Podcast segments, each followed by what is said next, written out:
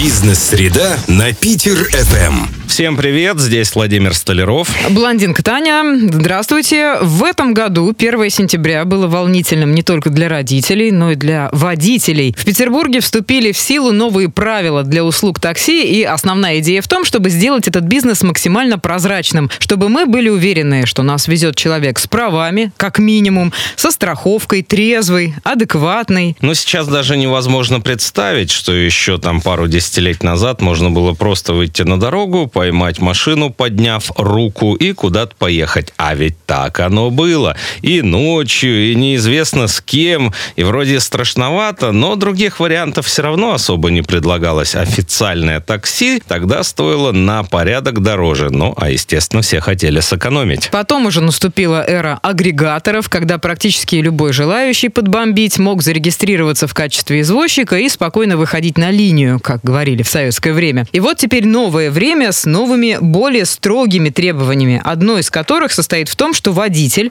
должен официально оформить разрешение на работу, а значит стать самозанятым или открыть ИП. И в чем же здесь плюсы для самих таксистов и для нас, пассажиров, мы пригласили разобраться эксперта. Это Игорь Палаткин, Бюро лицензионных услуг. Игорь, здравствуйте. Здравствуйте.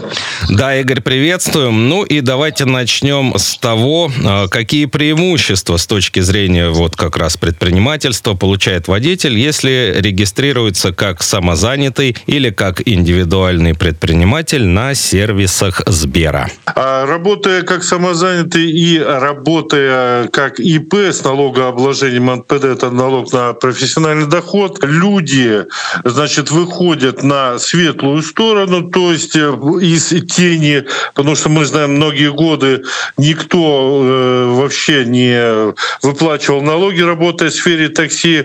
Сейчас э, есть такая прекрасная возможность работать и выплачивать налоги, причем не вести кучу бумажной волокиты бухгалтерии, что очень не нравится нашему народу, а все просто заключается в налоговом калькуляторе, который надо вовремя смотреть и вовремя просто уплачивать налоги. То есть, подключаясь через этот сервис с агрегатором, налаживается взаимосвязь и с налоговой службой, когда все данные поступают налогу и происходит э, вычитывание налога. Э, таксисту не надо ни в конце месяца, ни в конце года писать кучу бумаг, просто вовремя нажать на кнопочку, оплатить налог, и налог оплачивается.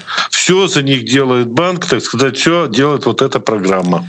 А, Игорь, спасибо большое. Все ясно, доступно. Ну и, соответственно, опять же, с точки зрения, как вы выразились, выхода на светлую сторону деловой активности, тоже вполне полезное для людей и для государства.